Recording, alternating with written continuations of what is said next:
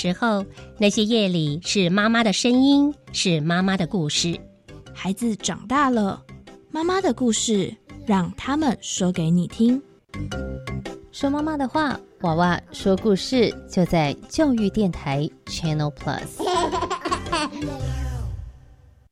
那个小美整天打混摸鱼，你看她又在下载盗版影片和音乐，还到处转贴图文呢。别气，像那样未经授权就随意下载、分享别人的影音及图文档案，会侵犯到著作权哦。这么严重啊？嗯，那快去提醒她，触法行为不能做，一定要尊重智慧财产权。智慧局提醒您，禁止网络非法下载影音、图文及照片等著作，以免触法。以上广告由经济部智慧财产局提供。居家防疫，学习持续。我们上英才网学习拍教育大市集、教育媒体影音、教育百科。因应防疫期间的学习，教育部特别汇集教育云与民间线上学习平台，提供老师教学及学生自学的数位资源，让孩子学习不间断。详情请上教育部教育云。以上广告是由教育部提供。大家好，我们是 The Wanted 寻人启事。您现在收听的是国立教育广播电台。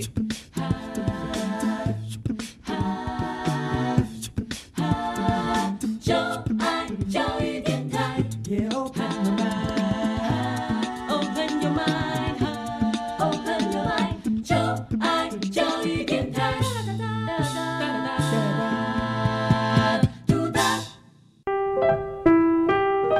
时段为重播节目，欢迎收听。为什么海水是咸的？好奇。原来彩虹不只有七种颜色。观察。我对于气候变迁的议题很感兴趣，想要多多了解。探索。我想发明一种可以让我自动上课的机器人。创意。小发现，小发现，小发现，小发现，小发现，小发现，大科学。小猪姐姐制作主持。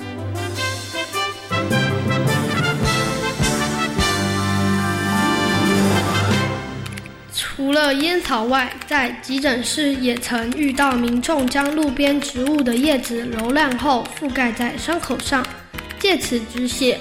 也曾有民众在急性外伤伤口上撒坊间购买的中药粉，觉得电视广告说的针对外伤多好用，反而令急诊室的医护人员花超多时间在清洗伤口。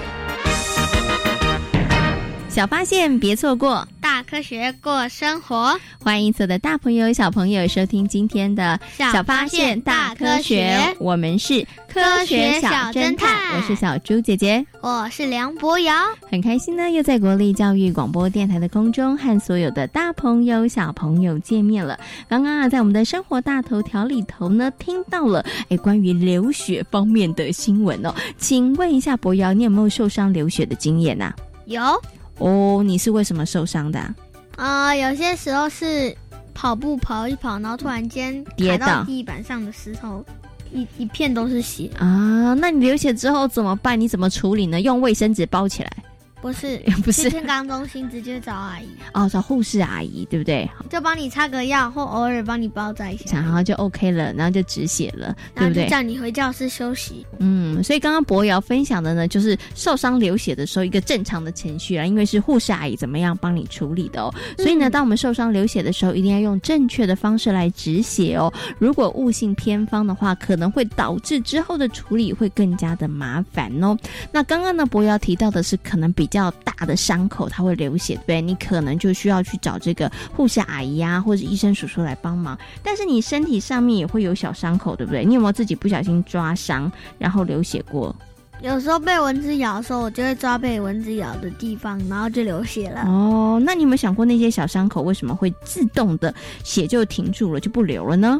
嗯，听以前爸爸讲，是因为有小血小板。哎，没错，因为我们的血液里头有血小板，所以呢可以帮助我们止血哦。那其实啊，在血液当中有三个非常重要的角色，你知道是谁吗？白血球、红血球，还有血小板。哎，那我考考你，谁的体积最大？白血球。那谁的体积最小？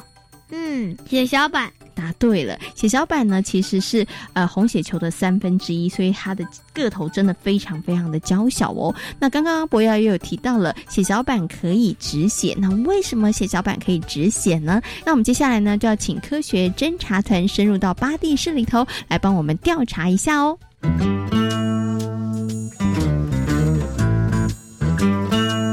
有问题我调查，追答案一级棒。科学侦察团。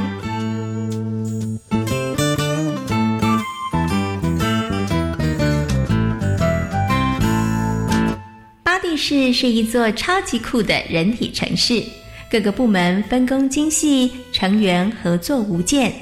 任何大小问题，巴士长以及大脑市政府都能够及时解决。亮眼的表现不仅让其他城市刮目相看，也成为学习的目标哦。这几天，血小板修护大队笼罩在一片低气压中，而白血球警察和红血球输送船是这起事件的肇事者。倒不是他们做了不该做的事，而是他们做了太多了不起的大事。像是英勇击退细菌怪客、担任巴蒂市的亲善大使等等，同属血液系统的一份子。血小板修护大队的工作人员觉得自己根本是搬不上台面的小小兵。啊，我们身材没人高大，英勇事迹比人还少。嗯，别再说了。我们只是不起眼的家伙，说不定少了我们，大家也没什么感觉。对呀，跟红血球输送船还有白血球警察比起来，我们根本只是小小兵而已。越想越让人觉得难过。血小板修护大队的工作人员个头娇小，只有红血球输送船的三分之一，平常没做什么特别的事。因此，他们认为自己对于巴蒂市的贡献少得可怜，但真实的情况并非如此。虽然血小板修护大队没有红血球输送船忙碌，也没有白血球警察应有，不过当血管运河发生溃堤情况的时候，那可就是他大显身手的机会了。一旦血管运河里头的血液和水流失二分之一以上的时候，城市的运作将停止。因此，如果人体城市少了血小板修护大队，那么遇到危险情况将岌岌可危呢。你们千万别看清自己，你们的重要无人能比。看到修护大队的工作人员自暴自弃的模样，巴士长的心里非常的难过。他不停地提醒工作人员，告诉他们修护大队的与众不同。他希望能够让大伙儿重拾信心。不过，就算巴士长说破了嘴，大家的想法仍然无法扭转。市长，目前血小板修护大队仍然是一片低气压。该说的我都说了。我们是不是该做点什么事？来提振大家的精神呢？的确如此，阿藏秘书，我们来好好想想吧。正当巴士长不知道该怎么提升血小板修护大队的士气的时候，大脑市政府突然接到了一则紧急的讯息：紧急状况，耳朵雷达站附近的皮肤保护墙发生破裂，请血小板修护大队尽速前往处理。一接到这个讯息，大脑市政府立刻向血小板修护大队下达了紧急命令，希望他们尽快去处理。收到紧急命令了，我们准备出发喽！嗯，千万不能让皮肤保护墙破裂的情况更严重。没问题。虽然心情低落，不过接到命令之后，血小板修护大队的工作人员仍然在最短的时间内整装前往事发地点。当血管发生破裂的情况时，血小板会在极短的时间内聚合钙离子和凝血因子，形成一种坚韧的丝网，将红血球、白血球缠绕起来，形成血凝块，堵住伤口。血凝块会随着时间久远越来越坚硬，而受伤的部位也会形成新的组织，填补血管缺损的部位。啊，太好了，任务完成！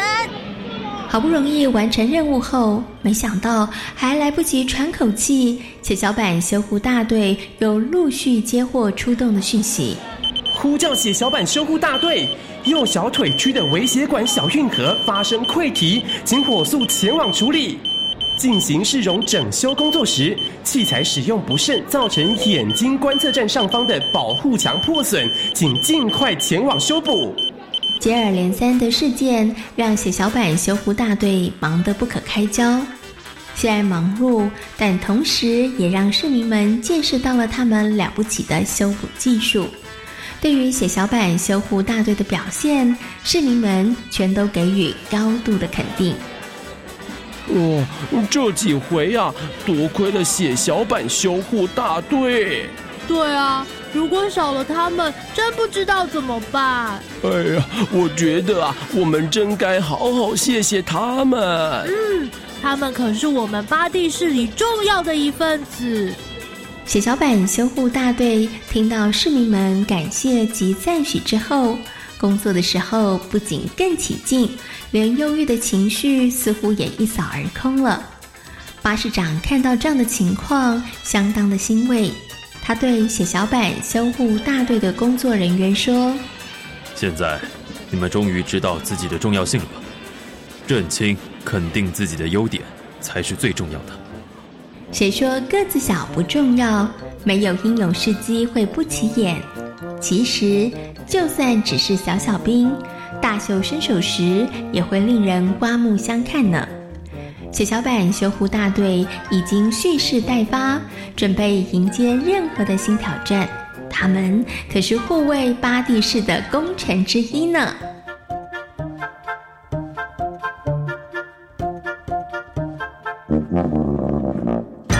博洋，你刚刚有认真的听故事吗？有。嗯，那请问一下，血小板的功能是什么呢？嗯，这是专门用来止血用的。哦，没错。那我想问你哦，是不是所有的情况，所有流血的时候，血小板都可以止住血呢？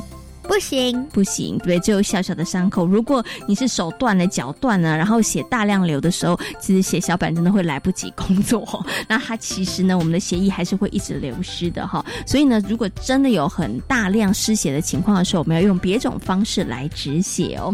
那小猪姐姐在问你哦，是不是每一个人的身体都拥有凝血的功能呢？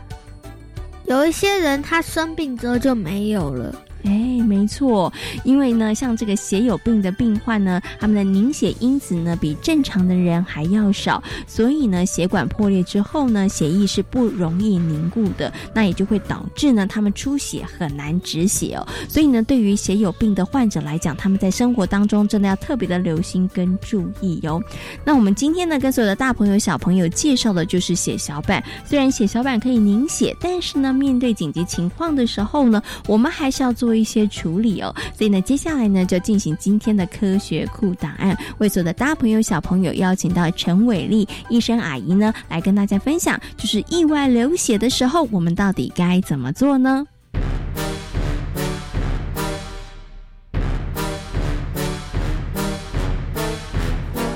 科学库档案。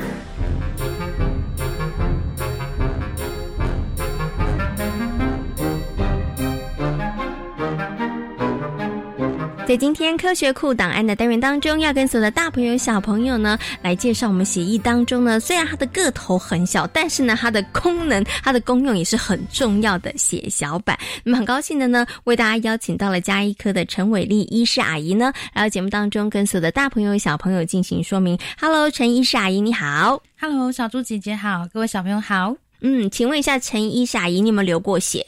有啊，每个人都有流过血，大家都有流过血，对不对？然后这个时候呢，我们身体里头的血小板呢，它就赶快发挥作用，它就可以凝血了哈。那请问一下陈医师阿姨哦，人到底要流多少的血，然后就会对生命产生威胁了呢？我们人体的血液大概多少呢？我们可以用自己的体重去乘以十三分之一。比如说，一个六十五公斤的大人身上大概就有五公升五千 CC 的血。那一般来说，我们如果失血，就是我们血一直流，一直流，都流不停，流到外面了。那超过三分之一的话，就会有生命的危险。所以刚刚五公升来讲的话，它如果流了超过一千五以上，它其实就有危险了。是的，对不对？所以呢，人真的不能够失血太多哦。好，那我们刚刚讲，哎，为什么我们的人体里头呢，血小板那么重要？因为血小板呢可以帮我们凝血，但是血小板它为什么可以凝血呢？血液为什么会凝固呢？其实我们血液凝固可以分成三个步骤。第一个，这个血管的本身，它发现自己破掉了，那它其实是呃会开始做一个收缩的动作，就是尽量把这个洞缩小，嗯缩小，然后减少出血。那这个时候，同时破洞了以后，就会传一个讯号，这讯号会叫两样东西过来。第一个就是我们在血液里面滚来滚去的血小板，那血小板呢，它其实就是把它想成是一个修补的砖块。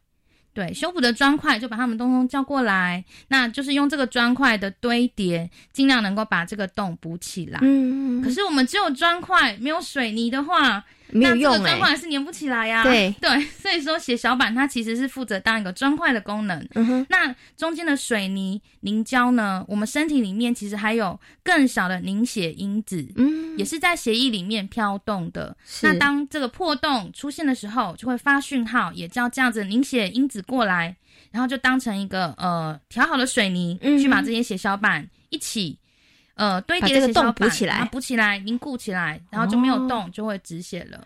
哦，原来为什么血液会凝固呢？刚刚我们的陈医师阿姨告诉大家哦，所以有三个方向，对不对？然后就是呢，我们的血管会收缩，还有呢，我们的血小板，还有我们的凝血因子，大家一起努力，然后就把那个洞补起来。是的对。可是如果真的洞很大，其实是补补不太起来的，对不对？哎，对，洞很大的话，就 要赶快送医院，对，要赶快送医院，对，请急诊的医师来帮忙止血了。嗯，那可能他就会需要用动手术，或是用其他的方法或者是。用先用缝针的方式，嗯对，尽量把这个洞越缩越小。是 OK，好，那我们刚刚提到的就是，哎，如果你这个流血量很大、伤口很大的话，要赶快呢送到医院去，然后请这个急诊的医生来帮你做一些处理哦。请问一下陈医师阿姨，流鼻血的时候，我们到底应该要怎么样处理才对呢？好，正确的方法，我们应该是先坐着，嗯，而且我们的头不是往后仰哦，是要稍微再往前倾斜一点点。以前的观念是说要往后仰，其实是是不错误的，我们要往前倾斜一点点。然后这时候就用我们的手指的大拇指跟食指两只手指去捏住我们鼻子旁边两个软软的鼻翼两侧，是跟骨头的地方，这样持续压紧。至少五分钟到十分钟就可以帮助止鼻血了。哦，所以我们其实也可以用一些外力帮忙，这个血可以停得快一点，止血速度快一点。像刚刚流鼻血呢，陈医师阿姨就讲这个方法，可能很多的大朋友跟小朋友都知道。那您刚刚提到的这个大拇指跟食指呢，压住鼻翼的两侧，它其实好像就是直接加压的感觉。是所以想请问一下陈医师阿姨，所以我们身体如果其他地方流血，我们也可以直接按住伤口，直接 加压，让它血不要一直流吗？没错，其实手指加压就是一个我们所谓的直接加压止血法。这个在医学上其实是最快速、最简单又最有效的止血方法。嗯哼，那通常呃，如果说我们身边呃除了手指之外，如果我们有一个比较干净的手帕或毛巾，这时候我们伤口在流血了，那我们也可以直接覆盖上去。那用我们的手掌的力量去加压，那我们要压在哪里？压在伤口上吗？那伤口会更痛哎、直接压在伤口上。哦，所以要直接压在伤口上面，而且哦要持续十分钟，哦不要放开。是嗯对，那那要很用力吗？呃，尽量用力才能够加速它的止血血。是，对嗯，所以我们加压的时候呢，要用点力，而且是而且是直接压在伤口上面，就直接压在伤口上面对，但是如果你的手脏脏的，有很多细菌，可能就比较不适合了。对，如果刚好家里有无菌纱布是最好，那我们就是用一个无菌纱布盖上去，再用手压。嗯可是我说真的在野外啊，就是说我们出去爬山，或者说在露营的时候，真的都没有什么无菌的纱布的时候，我们可以用干净的，刚刚讲的手帕啦、毛巾都可以使用。嗯对，先求止血为主的话，就是直接加压最方便。嗯，OK，好。其实除了这个方法之外，还有其他的，对不对？其他的止血法吗？其他的止血法的话，基本上都还是倾向呃医护人员在使用。嗯，对，所以说一般我们民众的话，使用直接加压是最方便。嗯，其他的止血就是说，甚至我们如果说看到是血管一直在流。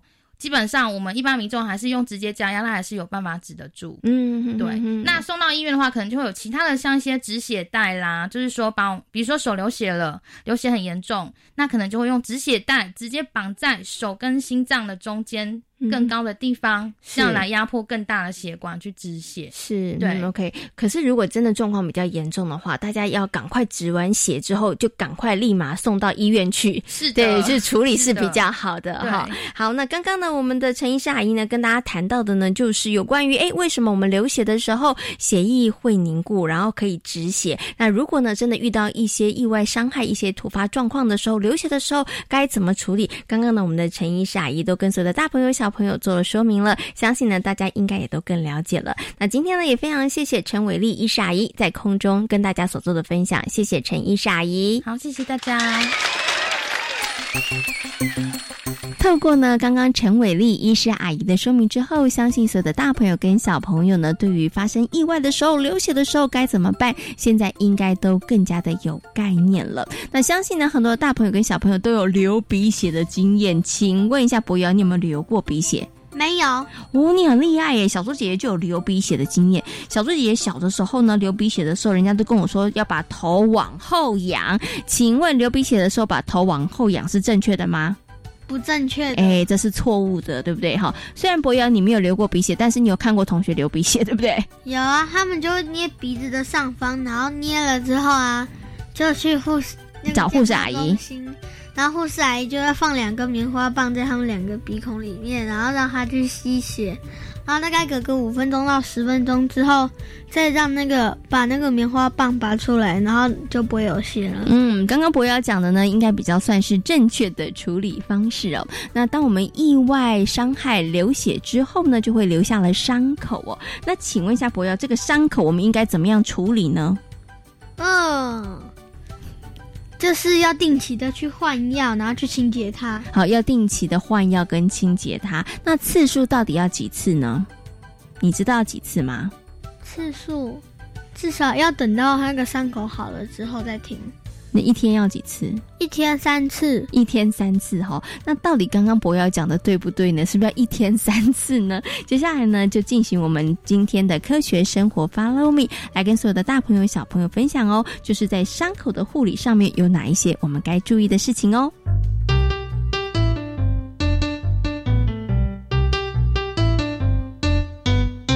科学生活 Follow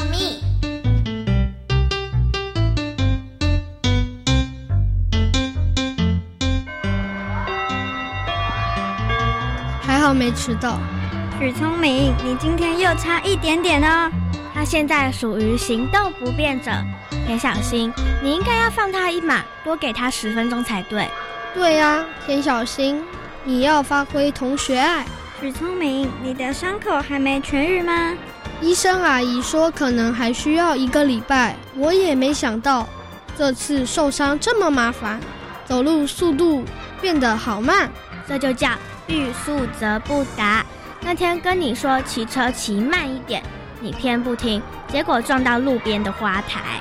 哎呦，其实我那天骑的只是比平常快快快一点点而已，应该是不小心才会撞车。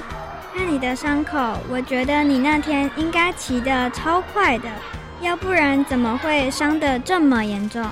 唉。反正有了这次的教训，下回骑车我会再小心点，因为受伤真的很痛，看到你惨痛的经验，我也不敢再飙脚踏车了。好了，不要再说话了，杜老师来了，要上课了。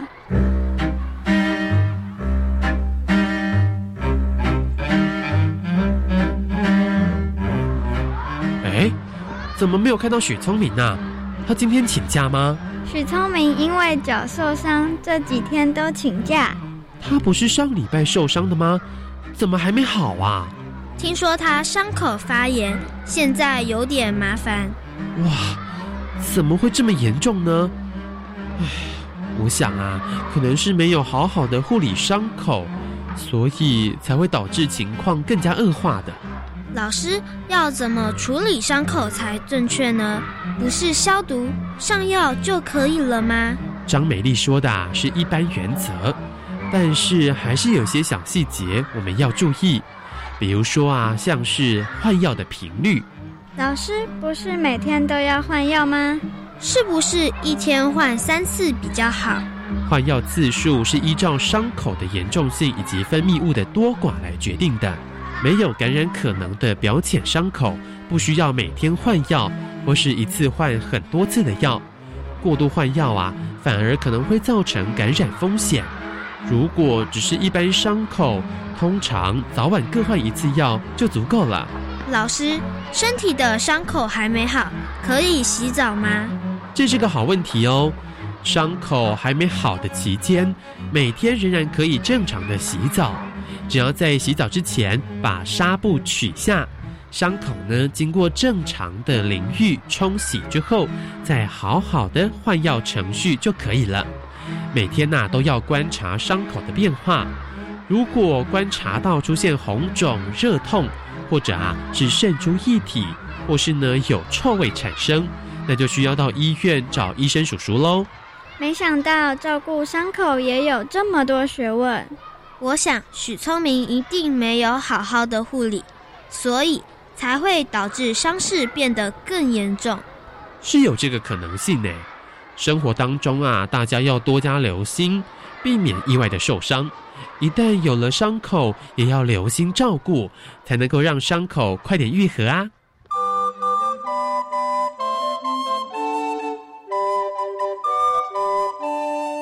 黄美惠还没来吗？我。我我可没迟到哦，黄美惠，你今天比我晚到哦。许聪明，你只比黄美惠早两分钟，好吗？哎呦，虽然伤口已经痊愈了，但我还需要点时间持续练习，才能恢复以前健步如飞的速度。许聪明，我看你还是早点起床，慢慢走，免得下回又受伤了。田小新说的有道理哦，不过。黄美惠，你今天怎么会迟到？平常你都很早的。唉，别提了，到底发生了什么事？我不小心睡过头了，本来想标骑 U bike 快点到学校，但一想到许聪明，我知道欲速则不达。没错，我就决定放慢速度，于是，于是就快迟到了。田小新，You got it。我觉得这件事的关键点不在骑 U back 的速度，重点是黄美惠睡过头了。黄美惠，看来我们两个人都需要多设几个闹钟，早点起床上学了。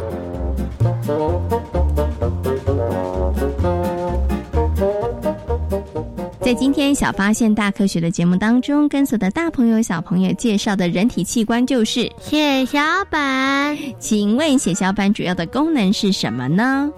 帮我们止血，哎，然后让小伤口的血不会一直流，一直流，一直流。嗯，那如果伤口太大的话，血小板可以发挥作用吗？可能就没有办法了。所以，如果真的伤口很大，然后很严重，一直流血的时候，我们该怎么办？直接去找医生。对，要做一些紧急的处理，对不对？在今天节目当中，也有跟大家来分享，一旦呢你发生了意外，然后有流血形成伤口之后呢，在护理的部分也要特别的留心跟注意哦。那么，在今天的科学生活 Follow Me 的单元当中，也跟大家谈到了，就是伤口的护理有哪些需要注意的事情哦。也希望所有的大朋友跟小朋友呢，在日常的生活当中，可以呢多加的留心跟注意哦。大家尽量不要发生意外，如果发生意外情况的时候，我们也要学习正确的处理方式哦。